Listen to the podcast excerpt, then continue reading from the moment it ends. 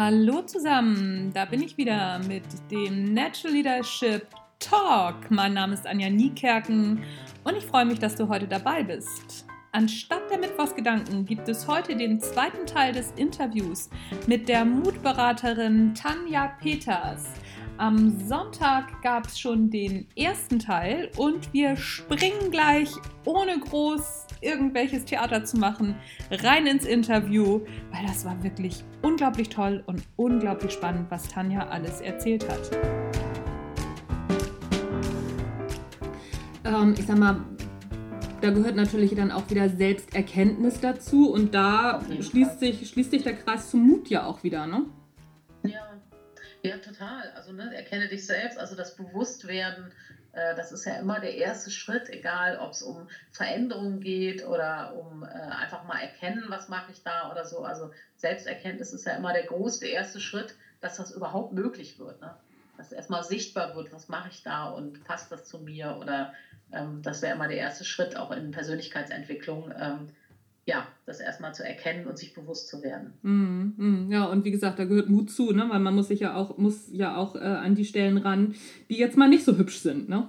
Wollte ich gerade sagen, ist manchmal nicht so angenehm, in den Spiegel zu gucken und zu merken, ach so, da bin ich immer so. Ja, das ist ja gar nicht so schön. Äh, mm. Ja, und da leben wir oft, also das merke ich ja auch oft, dass ähm, wenn wir so andere beurteilen ne, und sagen, also der macht das immer an der Stelle so und so, ne, das ist immer gut, auch mal bei sich selber zu gucken, weil oft ist es entweder was, was wir selber auch machen und an uns selber ablehnen mhm. oder was wir uns nicht erlauben. Ne? So, mhm. ähm, das ja. ich immer ein ganz gutes, ähm, ganz gutes äh, Barometer so. Aber ja, das braucht Mut, in den Spiegel zu gucken und zu sagen, wie bin ich an der Stelle und will ich das so und mag ich das so. Ja.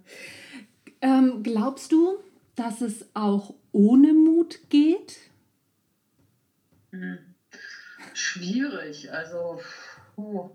Also es könnte natürlich sein, dass man jetzt auf jemanden treffen würde, der sehr wenig Komfortzone, also der sehr offen ist, der sehr neugierig ist, der, ja, aber ich kann es mir fast nicht vorstellen, weil jeder Mensch ja ein paar Ängste hat und ein paar Zweifel hat, die er vielleicht überwinden muss, um was zu erreichen oder um einen bestimmten Weg einzuschlagen. Deswegen für mich ist, also für mich ist Mut so eine der wichtigsten Kompetenzen im Leben, weil ich immer denke, dass ähm, Ängste und, und Zweifel und diese negativen oder diese Dialoge, die wir ja manchmal haben, dass die uns so abhalten davon, das zu tun, was wir wirklich im Leben machen möchten. Und deswegen halte ich Mut für so eine große Kompetenz. Mhm. Also ich würde sagen, nein, es geht nicht ohne. Mhm. Wenn du sagst, so diese Dialoge, die wir da manchmal haben, was, ähm, was, was meinst du damit? Was sind das für Dialoge? Wir haben ja oft so Anteile in uns, die uns auch zuflüstern, ach, das kannst du nicht und lass das mal lieber. Ne? Also, oder du bist nicht gut genug, mach mal lieber noch eine Ausbildung, bevor du das Training anbietest. Oder ähm, ne, wir hatten ja eben kurz im Vorgespräch mal über Bücher gesprochen. Ne? Mhm. Also so, ich hatte eine Deutschlehrerin, die fand meine Klausuren immer schlimm und die hat immer gesagt, also wenn ich eins nicht machen sollte, dann wäre es Schreiben. Ja, und ich kann eben auf die Stimme hören, die ich halt kenne und die mir mal irgendwann von außen gegeben wurde und die man natürlich irgendwann auch so internalisiert, dass man die so ein bisschen mit sich trägt, ja, die dann so zweifelnd kommt. Und äh, das sind ja dann so negative Dialoge, die wir schon mal führen und die führen ja dazu, dass wir uns dann vielleicht auch nicht trauen. Ne? Und ähm, das meinte ich so mit äh, so Dialoge, die wir führen und die uns dann manchmal in, eher in die in die Schwäche bringen und nicht in die Stärke bringen. Mm, mm. Sind da aber auch oftmals so Dialoge, das ist so meine Erfahrung, dass, dass ich dann so mich rechtfertige, warum ich Dinge nicht mache. Ne? So innere Vermeidungsdialoge habe ich gerne und erzähle mir dann, warum okay. es auch gut ist, Sachen ja. mal nicht zu machen. Wie unterscheide ich ja. denn das voneinander? Ob das ein guter Dialog ist, also so der mich da jetzt schützt, ja. oder ob es ein Dialog ist, äh, der mich jetzt von etwas abhält? Ja, ich glaube, das kann immer der jeweilige Mensch nur selber, also an der Stelle du beantworten. Ich glaube, dass man das schon ähm, oft weiß, dass das, dass das ein Mechanismus ist. Also, weil wir redeten ja eben so über Selbstführung und Selbstreflexion. Mhm. Und ich glaube, das, das kann man halt beobachten und ähm, und also entweder man kann sich einen Coach holen und das mal so auseinander pflücken und wirklich nochmal gucken und diese Anteile sich separat angucken wenn man sich da unsicher ist. Und ansonsten glaube ich aber oft, dass wir eine gute innere Stimme haben und dass wir aber da nicht so drauf hören und dass, wenn man sich so einen Dialog selber mal anguckt oder vielleicht auch mal aufschreibt, dass man meist ein gutes Gefühl dafür bekommt, ist das jetzt so eine, ähm, ne, ist das jetzt so eine Rechtfertigung, wie du sagst, so ein Vermeidungsdialog? Also mache ich mir da was schön im Nachgang, weil ich es nicht gemacht habe? Ich glaube, dass wir da eigentlich eine gute, ein gutes Bauchgefühl für haben. Wir, wir trainieren uns das nur so ab, da nicht drauf zu hören. Na, deswegen oft kann man das erkennen und wenn man es eben nicht erkennt und sich unsicher ist, glaube ich, dass es sinnvoll ist, das eben mal mit einem, mit einem anderen Menschen zusammen sich anzugucken. Also an der Stelle sich einfach äh, ein zweites Paar Augen äh, zu leihen oder ein zweites Paar Ohren zu leihen äh, und sich das nochmal ähm, äh, wirklich anzuschauen, was mache ich da an der Stelle. Also äh, ne, ist das ein Dialog, der mich hindert oder ist das ein Dialog, der unterstützend ist? Hm. Hm, okay. Ich komme nochmal auf äh, die Führung insgesamt zurück. Wenn du dir so die Führungslandschaft in Deutschland mal anguckst, glaubst, ja. du, glaubst du, dass es genug Mut gibt oder ähm, ist da also noch ganz viel Luft nach oben? Also, da ist ganz viel Luft nach oben. Das kann ich jetzt einfach mal so sagen und ich will damit niemandem zu nahe treten und es gibt sicher ganz wunderbare Führungskräfte da draußen. Aber ich finde aus der Arbeitswelt, aus der ich komme, ich war viel in Telekommunikation, in äh, IT unterwegs und am Ende auch in, in einer Versicherung, also einer Krankenkasse. Mhm. Ich habe immer eher erlebt, dass Menschen nicht aufgrund ihrer Führungskompetenz in Führungsaufgaben kommen, sondern aufgrund von, ach, hast du jetzt schon jahrelang gemacht, ah, da will jemand Karriere machen, naja, dann kriegt er jetzt eine Abteilung oder dann nehmen wir den nochmal. Also dass oft Führungskräfte eben nicht aufgrund ihrer Führungskompetenz diesen Job bekommen. Mhm. Und ähm, ich fand, die, die äh, Dr. Steffi Burkhardt hat in ihrer Präsentation so, eine schöne, so ein schönes Zitat von einem Uniprof. Ich weiß aber nicht gerade, wie der heißt. Aber das heißt, der Unterschied zwischen Management und Leadership ist, magst du Menschen eigentlich wirklich? Mhm. Und ich finde, da fängt es schon an, dass viele Führungskräfte eigentlich Führungskraft sind, weil sie Lust haben, Karriere zu machen, weil sie gerne einen bestimmten Status haben möchten, weil sie gerne ähm, Entscheidungen treffen möchten, mitgestalten möchten. Aber so Menschen wirklich führen weil das ist ja sehr kleinteilig. Da muss ich mir auch schon mal vielleicht anhören, dass der eine gerade familiäre Probleme hat, ja. Also all diese Dinge, die da so dranhängen. Ähm, da habe ich bei ganz, oder bei, nicht bei all, aber bei vielen habe ich schon das Gefühl, dass das eigentlich gar nicht der erste Punkt ist, warum die den Job machen. Mhm. So, da geht es für mich dann schon los, ja. Und dann eben äh, das Zweite, was du eben gesagt hast, Mut. Also ich glaube, dass Angst ein großes Tabuthema in Führungsetagen ist. Mhm dass nie da jemand sagen würde, oh, die, das macht mir Sorgen, die Entscheidung zu treffen oder oh, äh, ich kann vielleicht nicht gut präsentieren oder ich habe ein bisschen Sorge fürs Team zu treten und die Entscheidung kundzutun oder so. Da wird ja nicht drüber gesprochen. Ne? Da wird ja eher so ein bisschen auf die Brust gehauen und gesagt, okay, Chaka, ne, müssen wir halt durch oder so.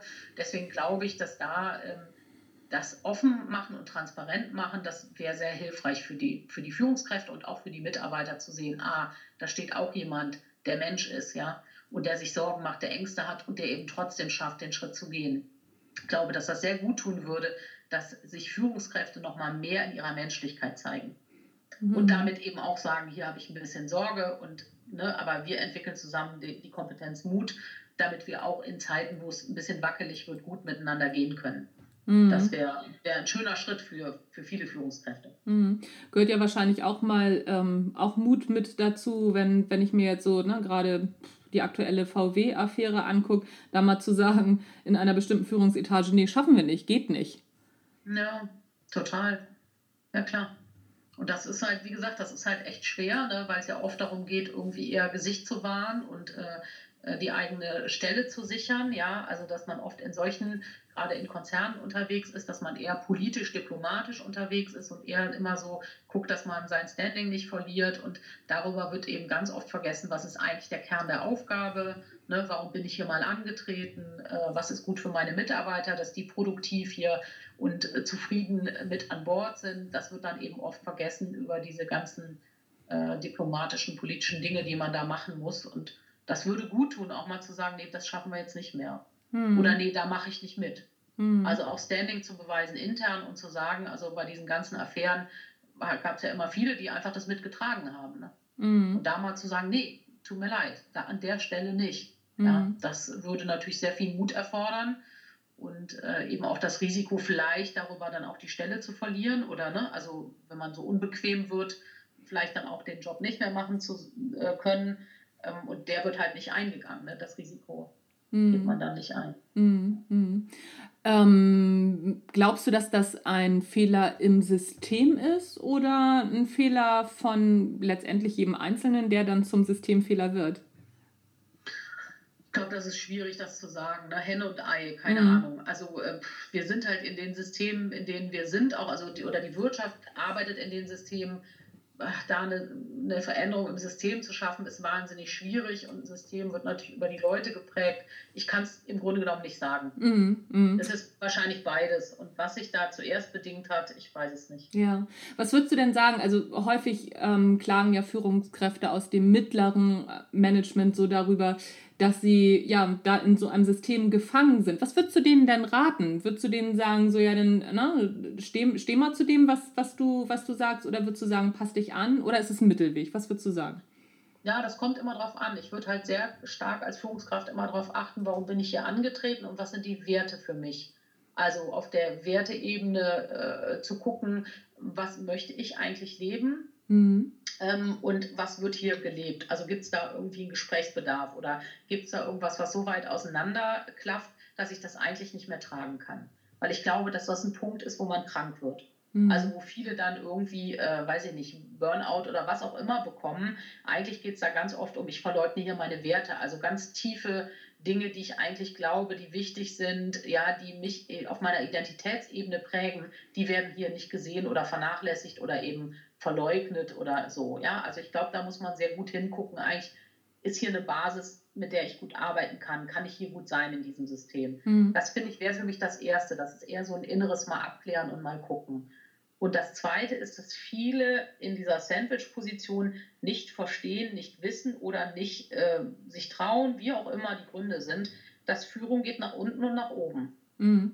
Also wenn ich eben meinem Chef, ich war ja auch Abteilungsleiterin, ich hatte über mir einen Bereichsleiter und unter mir eben ein Team, wenn ich nicht mich traue, meinem Chef zu sagen, pass mal auf, an der und der Stelle läuft es hier nicht oder an der und der Stelle fühle ich mich von dir nicht gesehen oder nicht gut geführt oder kriege nicht die Unterstützung, die ich brauche, ja, dann wird es schwer. Weil dann versuche ich das alles so mit meinem Team aufzufangen, ja, und gebe denen wahrscheinlich wahnsinnigen Druck weiter oder sorge dafür, dass es irgendwie funktioniert und gebe aber nicht nach oben eben entsprechende Informationen, was brauche ich hier, um einen guten Job zu machen, äh, ja, wo sind Rahmenparameter, die nicht passen. Ich glaube eben, dass dieses, die Leute führen nur nach unten und nicht auch nach oben. Und das braucht eben auch Mut und Feedback-Kultur und ich ne, traue mich da was zu sagen, was vielleicht auch nicht so einfach ist, aber dieses sich da so anpassen und irgendwie versuchen, das so am Leben zu halten, ich glaube, das ist ein Garant dafür, dass es am Ende nicht gelingt. Mhm. Deswegen kann ich an der Stelle immer nur also als Sandwich-Führungskraft sehr klassisch klar zu haben, Führung geht auch nach oben.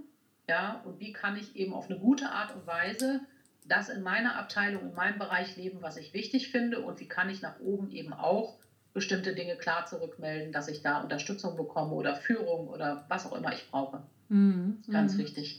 Naja, klar, ich bin ja in dem Moment nicht nur Führungskraft, sondern ich bin ja auch äh, letzt, letztendlich noch jemand, der auch geführt wird in dieser, in, in dieser Sandwich-Position. Ne? Ja. Klar. Und ich finde, also meine Erfahrung ist, je weiter es hochgeht in der Hierarchie eben, umso weniger, umso weniger sehen die sich als Führungskräfte. Mhm. Das ist zumindest meine Erfahrung, ne? dass mhm. das oft dann irgendwie da oben ähm, sehr in diese Strategie geht, in dieses Managen geht und so. Und dass dieses wirklich, weil die sagen, ja, wir haben ja alles hier Abteilungsleiter unter uns, da brauche ich ja nicht mehr viel machen. Das ist dann so eine Idee von, da brauche ich ja nicht mehr für, die sind ja alle schon in Anführungsstrichen groß, also ne, die haben ja selber, sind ja selber Führungskräfte. Und ich so denke, ja, aber die können doch auch einen guten Sparringspartner gebrauchen. Die können doch auch jemanden gut gebrauchen, der irgendwie ihnen äh, Leitplanken vorgibt. Also im Sinne von, wie gestalten wir dieses Unternehmen? Und mhm. der auch Feedback gibt und sagt, an der Stelle fand ich dich richtig stark und an der Stelle äh, würde ich denken, wenn du das noch ein bisschen veränderst in deinem Auftreten, in der Art und Weise, wie du, weiß ich nicht, deine, deine Abteilungsleiterrunde machst oder so, äh, ist da noch Potenzial zu schöpfen. Mhm. Das ist doch total wertvoll. Das hat ja nichts damit zu tun, dass ich jemandem sage, du musst um 9 Uhr hier sein. Mhm. Oder äh, ja, also irgendwelche Vorgaben, sondern aber Führung hat doch was damit zu tun, dass ich mich auch entwickeln darf, also auch in der Hierarchieebene und aufgezeigt bekomme, wo es vielleicht noch Potenziale gibt, die ich heben kann. Mhm. Und das wird, finde ich, ganz oft, je höher in den Führungsetagen, umso mehr vermisse ich oder habe ich vermisst, wenn ich das so auch selber in der Position war, habe ich eigentlich Führung vermisst. Mhm. Also Ja, vor allen Dingen, also ich sag mal, ich kann das gut nachvollziehen. Mir wird das auch von, von meinen Coaching-Klienten gespiegelt und ich habe das damals auch selber erlebt, ähm, auch mal positives Feedback zu kriegen. Ne? Ich glaube, die, ähm, die, diese Sandwich-Positionen kriegen am wenigsten positives Feedback. Von unten kriegen sie den Druck und von oben auch. Ne? Ja. Ja, und vor allen Dingen, also überhaupt mal Feedback zu bekommen. Ne? Das ist ja wirklich schon, das ist ja, also ich habe äh, am Anfang auch, ähm, als ich als Trainerin so losgezogen habe, habe ich viele Feedback-Trainings gemacht. Und dann werden da so Fragen gestellt, wie kann man nicht zu viel loben und ähm. und ähm, dann, dann auf der anderen Seite kriegst du mit, dass die Leute überhaupt kein Feedback bekommen. Mhm. Also wirklich null. Also weder zur Leistung noch zur Person noch irgendwie, ja, zu gar nichts. Also es gibt einfach ganz wenig Rückmeldungen, womit die arbeiten können. Mhm. Und da herrscht echt eine totale Schieflage zwischen, äh, also dieser Frage, ja, man kann aber auch genug loben und äh, eigentlich weiß ich überhaupt nicht, wie mein Vorgesetzter mich findet. Mhm. Ähm, da, da denke ich auch so, da wird, also da wird richtig Potenzial übersehen und da wird richtig auch Geld versenkt, weil mit einem guten Feedback, mit einem, ne, also wo, ja, also wo fand ich das gut, was du gemacht hast, wo nicht oder so, da ist so viel möglich an emotionaler Bindung, an Zufriedenheit, an Weiterentwicklung. Ähm, ich frage mich immer, wie man führen kann ohne Feedback geben. Ich habe das noch nicht verstanden, wie das geht, aber es scheinen viele Führungskräfte zu machen. Also so, da bin ich immer wieder wirklich überrascht. Ja, ja. Da schließt sich so äh, der Kreis ganz gut zu der Frage, die ich noch habe. Und zwar, wie siehst du denn die Zukunft von Führung in Unternehmen? Wenn wir uns mal angucken, also ne, wir sind ja gerade in, in so einer riesigen Umbruchwelle wieder durch diese wahnsinnige Digitalisierung. Was glaubst du, wo, wo geht die Reise hin, was Führung anbetrifft? Ja, es gibt ja immer so Stimmen, die sagen so Agilität und wir arbeiten in Teams und dann wird sich das alles ähm, anders darstellen und dann brauchst du eigentlich nicht mehr die Führungskraft. Hm. Ich habe gerade irgendwie einen Buchtitel nur gelesen und da stand irgendwie gerade in digitaler, äh, in der digitalen Welt brauchen wir eine gute Führung. So, da war ich mal ganz erleichtert. Ich, ich kann dir das nicht sagen. Ich komme ja, bin jetzt seit fünf Jahren als äh, Selbstständige unterwegs. Ne? Das heißt, äh, so vor fünf Jahren habe ich meinen Hut äh, äh, hingehangen und bin rausgegangen aus dem System. Mhm. Ähm, ich, überall wird gesprochen über neue Führung. Ich sehe das noch nicht. Ich finde, dass die Arbeitswelt, also gerade in großen Konzernen, noch eine sehr alte Arbeitswelt ist, also eine sehr hierarchisch geprägte ist. Ähm, und ich weiß auch nicht, ob man solche Systeme so ganz gedreht bekommt. So. Deswegen bin ich manchmal bei diesen neuen Führungskonzepten und bei dieser, wo die Leute dann selbstführend das alles machen, bin ich da meist, dass ich denke, ja, ich weiß es nicht, ob es da einfach mehr Zeit braucht, ob dann das einfach nur in neuen Systemen möglich ist, also in den, in den Unternehmen, die sich jetzt gründen, ja, oder die jetzt auf dem, auf, ähm, auf dem Arbeitsmarkt sind, dass die irgendwie auch ganz anders miteinander arbeiten. Ähm, ob so ganz große Konzerne das hinbekommen, weiß ich nicht. Und ob man irgendwann mal auf Führung verzichten kann, weil es eher über Teams gesteuert wird, über äh, bestimmte Projektgruppen, die alle selbst führend sind ich kann dir das nicht wirklich beantworten. Ähm, ich glaube, dass es eine gute Führung, also dass eine gute Führung immer hilfreich sein kann, aber eben nicht in Form von ähm, hierarchisch oder ähm, autoritär gedacht, sondern in Form von Entwicklung, Beratung, Leitplanken geben, Sparingspartner sein, ähm, auch verantwortlich sein für bestimmte übergeordnete Sachen. Und deswegen bin ich da immer so ein bisschen, weiß ich nicht, ich denke immer, eine gute Führung ist was ganz, ganz Wertvolles. Mhm. Und ich erlebe ja auch, dass in Runden, weiß ich nicht, man hat eine Supervisionsgruppe oder so, da entwickelt sich ja auch jemand, der ein bisschen führt und sagt, ich kümmere mich mal hier um die Leitplanken, ich kümmere mich um die Rahmung, ja. Mhm. Oder man verteilt es so ein bisschen. Aber es gibt ja so übergeordnete Aufgaben. Und ich erlebe Führung immer als sehr wertvoll und, und auch sinnvoll. Ähm, ja, gerade wenn es jemanden gibt, der schon zum Beispiel 30 Jahre Erfahrung hat als Berater mhm, mhm, und ich mit jemandem arbeite, dann übergebe ich gern auch schon mal die Führung, zu sagen, jetzt gehen wir in die nächste Übung mit dem Input rein, weil äh, jemand sagt, äh, ich habe gerade das Gefühl, das ist für die Gruppe hilfreicher. Und da stehe ich mit jemandem, der 30 Jahre Erfahrung hat und da gebe ich gerne für einen Moment mal diese Führung ab und sage, ja, lass uns das mal so ausprobieren, äh, aufgrund der langen Erfahrung, die du hast. Und das ist für mich hilfreich dass ich vielleicht diese Entscheidung jetzt gerade nicht alleine treffen muss. Deswegen, ich, ich habe immer so einen positiven Blick auf Führung, wenn sie gelingt und wenn sie gut ist und hilfreich und unterstützend ist. Und deswegen wünsche ich mir fast, dass es einfach eine neue Form von Führung gibt, aber dass sie nicht nicht die Idee ist, wenn Führung wegfällt, wird es gut. Mhm. So, sondern dass man, dass man das schafft, wirklich Führung ein Stück anders zu leben. Mhm. Äh, das fände ich, fänd ich gut für unsere Arbeitswelt. Ja. Ja, da bin ich voll bei dir. Damit sind wir auch schon fast am Ende. Ich habe noch so ein paar ja. kurze Fragen und Antworten. Kannst ja. auch ein bisschen länger antworten, wenn du möchtest. Drei Persönlichkeiten, die dich in puncto ja, Führung, Mut geprägt und beeindruckt haben. Ja, also ich hatte erstmal einen tollen Mentor bei der Krankenkasse, hm, Dirk Lauenstein, ich sage jetzt einfach mal den Namen, der war kurz äh, bei uns im Vorstand und ist, hat aber dann zu einer anderen Kasse gewechselt. Der war mein Mentor. Das war für mich ein großes Vorbild. Das war ein totaler Visionär und das war auch jemand, der sehr mutig, ähm, äh, sehr mutig agiert hat immer. Also der sich wirklich Dinge auch getraut hat. Mhm. Den fand ich ähm, total toll und prägend für mich. Ähm, dann ähm, sicher auch ähm, die Vorständin, die ich hatte bei der Krankenkasse, ist einer der wenigen, also bei Krankenkassen gibt es schon auch Vorständinnen, also gibt es ein paar Frauen auch in der Führung, aber eben nicht so häufig. Und die hat mich auch begeistert mit den Themen, die sie ähm, vorangebracht hat. Äh, das war für mich auch eine, äh, eine prägende Zeit. Äh, ich bin dann äh, bei ihr ins Mentoring gekommen und fand das toll, so eine Frau mal ähm, zu haben, die wirklich so einen Weg gegangen ist. Das mhm. fand ich sehr inspirierend. Mhm. Ähm, so in puncto für drei wolltest du haben, ne? drei mhm. Persönlichkeiten. Wenn du keine drei hast, ist auch nicht so schlimm. Ja, doch. Also ich würde dann immer Sabine Askedom nennen. Eher mhm. gar nicht so sehr zum Thema Führung, sondern eher zum Thema Mut und äh, zum Thema ähm, wirklich jemand in unserer Branche, die ähm, als Frau es geschafft hat, als äh, Speakerin äh, bekannt zu werden und sehr gut gebucht zu sein. Da gibt es ganz wenige. Mhm. Und ich finde, dass die immer wieder auch sehr viel Mut bewiesen hat in ihrem Lebensweg, immer auch wieder Themen transparent zu machen, sehr authentisch zu sein auf der Bühne, mhm. also gar keine Maske zu haben, sondern wirklich. Ähm, ja, auch die Themen, die nicht gut laufen, anzusprechen. Äh, fand sie da oder finde sie da immer sehr wirklich ähm, ja, vorausgehend, was das Thema Mut, sich zeigen, äh, authentisch und das sehr professionell. Mhm. Äh, also die hat mich da auch immer, äh, die Sabine Askelon beeindruckt mich da immer, äh, auch heute noch mhm. ähm, zu dem Thema. Das wären so drei Leute, die ich äh, ja. gut finde. Drei Bücher, Fachbuch, Sachbuch, Fiktion, was auch immer, oder Filme, die jeder mal ja. gelesen bzw. gesehen haben sollte. Gern auch vielleicht zum Thema Mut. Ja, also natürlich bald Muskeltraining von Tanja Peters. Ab Januar 2019 kommt mein Buch raus. Bitte lesen. Auf jeden ähm, Fall.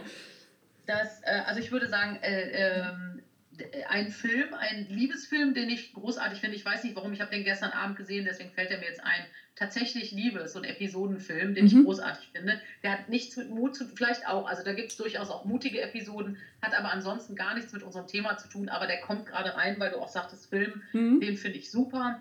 Gelesen haben die Bücher von Breedy Brown, mhm. die äh, äh, ja sehr viel zum Thema Verletzlichkeit und, und Scham geforscht hat. Äh, mhm. Äh, ist eine aus den Staaten, hat auch einen super TED-Talk dazu gemacht.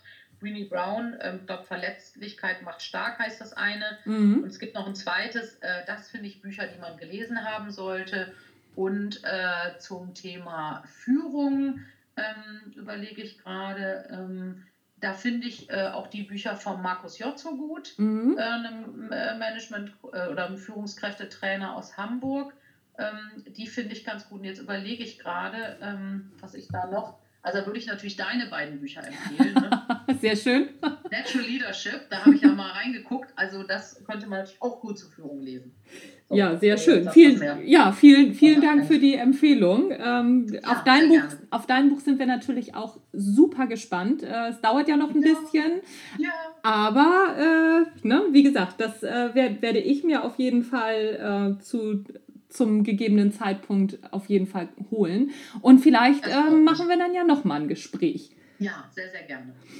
Ja, das äh, war's schon, Tanja. Vielen Dank für deine Zeit. Ähm, es hat sehr mir gerne. sehr viel Spaß gemacht. Ich habe auch wieder neue Sachen gelernt und ich gehe mal davon aus, die Hörer des Natural Leadership Podcasts auch. Vielen Dank. Das freut mich. Vielen Dank.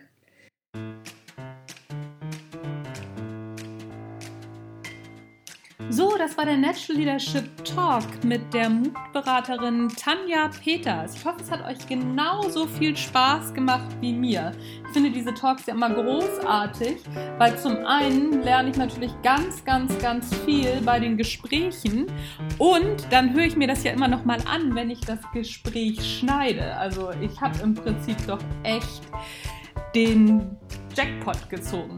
So, du hast gehört den Natural Leadership Podcast. Mein Name ist Anja Niekerken. Ich freue mich, wenn du beim nächsten Mal wieder dabei bist. Und ich freue mich natürlich auch über positive Bewertungen oder überhaupt Bewertungen bei iTunes, bei Soundcloud und wie sie nicht alle heißen. Also herz mich doch, Sternchen mich doch und was du nicht alles kannst. Tschüss, bis zum nächsten Mal.